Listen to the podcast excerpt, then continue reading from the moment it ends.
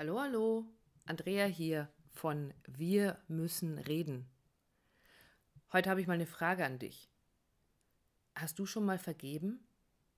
Also so, so richtig, richtig vergeben? Mir ist schon sehr lange klar und es war ja auch immer völlig einleuchtend, dass Vergebung ein ganz wichtiger Bestandteil eines glücklichen Lebens ist. Und natürlich habe ich das in meinem Leben bereits auch häufig praktiziert. Aber so richtig, richtig? Wie es mit Erkenntnissen häufig so ist, traf mich dazu letzte Nacht ein ziemlich heftiger Schlag.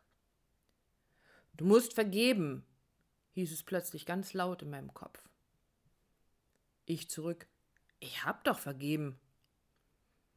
Antwort. Du weißt, dass das nicht so ist. Ruhe. Stimmt ich habe nicht wirklich vergeben. Also solange es mir gut geht, solange alles rund läuft, ja klar, da macht mir das alles überhaupt nichts aus, da kann ich gut sagen, dass ich keinen Groll mehr gegen irgendjemanden hege. Und genau das habe ich auch getan. Genau so. Alles, was ich jemals in meinem Leben als Verrat meiner Loyalität, meiner Liebe und meiner Treue empfunden habe, kommt aber immer dann wie so ein ekliger grauer Schleim zum Vorschein, wenn es gerade nicht rund läuft. Dieser Schleim kriecht durch mein ganzes System und vergiftet mich, legt sich über alle meine Energiezentren und lässt das, was aus mir heraus so hell leuchten könnte, nur noch durch einen grauen, nebligen Schleier wahrnehmbar sein. Da muss schon jemand ein verdammt gutes Auge haben, um da auch nur einen Funken leuchten zu erkennen. So am Rande, ich kenne jemanden, der dieses verdammt gute Auge hat. Und was noch da war, war, wie will ich denn wirklich Hilfe leisten können, wenn ich voll bin mit diesem ekligen grauen Schleim in mir? Naja, vielleicht fragt das gerade mein innerer Richter, der mich sowieso für alles Mögliche ständig anklagt und bestrafen will. Ich mache ja trotzdem sehr gute Arbeit. Aber vielleicht könnte die ja noch viel besser ohne diesen Schleim werden. Hm. Was ich aber ganz klar verstanden habe und spüre seit diesem Ruf letzte Nacht ist, was ich getan habe und was mit mir passiert ist. Ich habe mich festgehalten an altem Groll. Und ganz ehrlich, ich tue das immer noch. Ich brauchte ihn, um immer dann, wenn es nicht lief, anderen die Schuld geben zu können. Und ich merke gerade, wie verdammt schwer es fällt, ihn loszulassen. Mit mir sprechen immer zwei Seelen, die meines Zwillingsbruders Thomas und die meiner Geistführerin Alandra. Ich also so mittendrin in meinem Kampf letzte Nacht. Ich weiß nicht, was ich machen soll. Ich weiß, dass es notwendig ist und im Kopf ist mir das alles völlig klar. Aber in mir drin ziehen zwei Parteien an einem Tau hin und her. Vergib und lass los auf der einen Seite und aber sie sind doch wirklich alle schuld auf der anderen. Thomas zu mir. Du kannst das.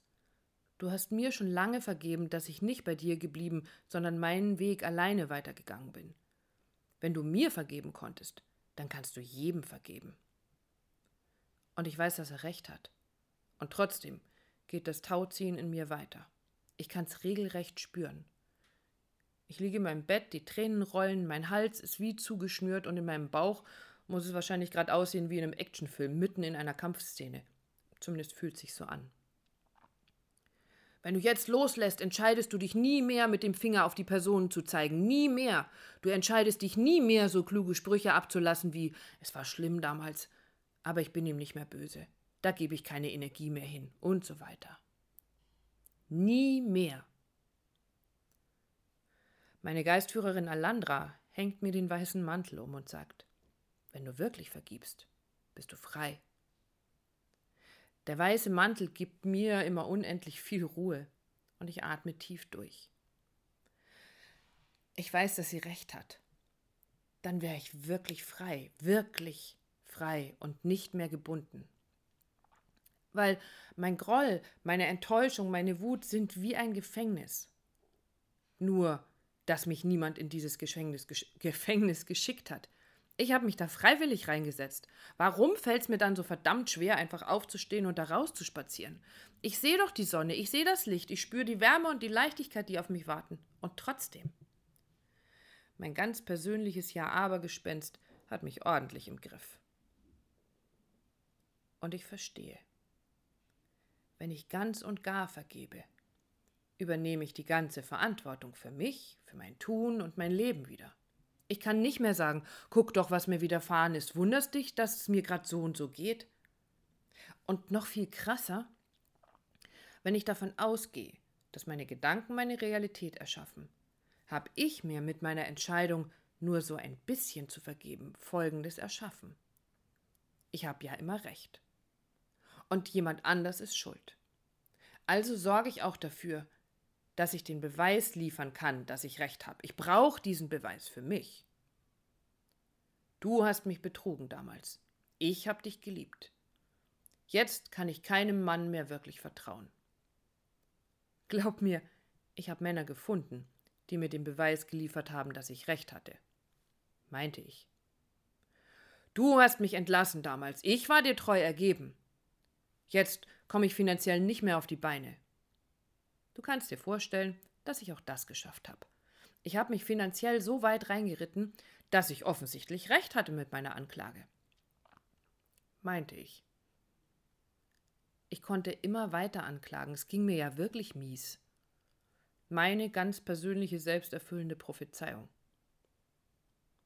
Ich habe nicht wirklich vergeben.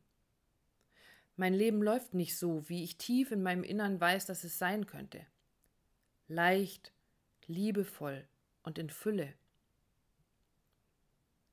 Aber was denn, wenn es mir in allen Lebensbereichen so richtig gut gehen würde? Dann würde ich mich ja selbst Lügen strafen. Dann müsste ja der Satz, mir konnte nichts Besseres passieren, meine Realität sein. Mein ganzes Anklage bei Bedarfkonstrukt würde ja in sich zusammenkrachen. Hm, genau das tut's gerade. In der Liebe ist das schon vor einiger Zeit passiert. Die Zeit war reif, ich war wohl auch soweit, ziemlich unbewusst wahrscheinlich. Das hätte auch ganz anders laufen können, Freunde, aber ich bekam einen Partner geschenkt, der mein Leuchten hinter dem Grauschleier erkannt hat und mit mir gemeinsam durch die Vergebung ging und mich gehalten hat. Und irgendetwas in mir, so wie heute, wusste einfach, dass dies der einzige Weg raus aus dem Gefängnis, rein in die Freiheit war. Und mein innerer Richter hatte wirklich eine Menge aufgeboten, um am Status quo festhalten zu können. Da tauchten Helfershelfer auf, die mir erzählten, dass sein Verhalten überhaupt nicht in Ordnung war, dass ich das Allerbeste verdient hätte und aufpassen müsse, dass ich das auch bekommen würde. Und ich erinnere mich daran, dass sich das angefühlt hat wie ein kleiner Tod. Es war echt wie Sterben. Aber danach kam die neue Geburt. Ich will nicht mehr recht haben. Ich will verdammt nochmal glücklich sein. In allen Lebensbereichen bitte. Und deshalb gebe ich heute, hier und jetzt das Recht haben auf. Und ich übe mich in wirklicher Vergebung. Und ich sage bewusst, ich übe mich darin, denn ich bin gespannt, wie lange es dauert, bis ich diese Vergebung ganz tief in mir wirklich, wirklich spüren kann.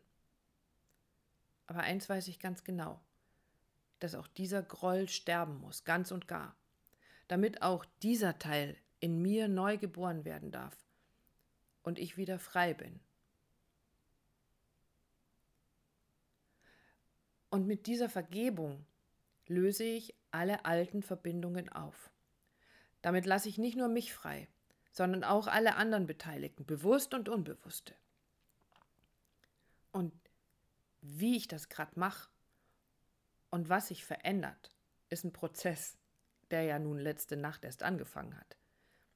Ich werde auf jeden Fall berichten und werde dir erzählen, wie sich's anfühlt und wie sich's verändert.